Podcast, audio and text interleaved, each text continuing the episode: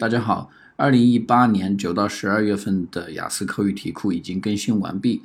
根据人人网雅思哥上面的题库的预测呢，我已经制作出来了现在所有的这个 Part One、Part Two、Part Three 完整题库的一个示范答案，并且呢，都已经把它们制作成了这个 PDF 文档。如果需要我的神助攻的同学呢，可以在淘宝中搜索店铺长沙雅思。Speaking of this topic, I would like to talk about an experience that I had last year. The story looks like this. In the beginning, I was searching for the ticket to Moscow. I planned a trip to go there.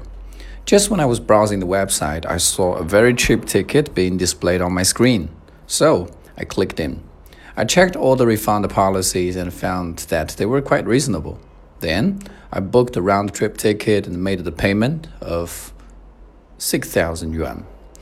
But about a month later, something came up and I had to postpone my plan to go to Russia. I had no choice but to refund the ticket. When I tried to get a refund, I found that there was no refund button on the page. I called the website that sold the ticket and asked them why the button disappeared.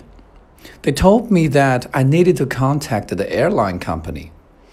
I was a little bit angry at this time but I still decided to remain cool because I wanted to solve my problem first. I called the airline company, who told me that they would deduct 3,000 yuan from my cancellation, which was contradictory to the terms of the refund policy.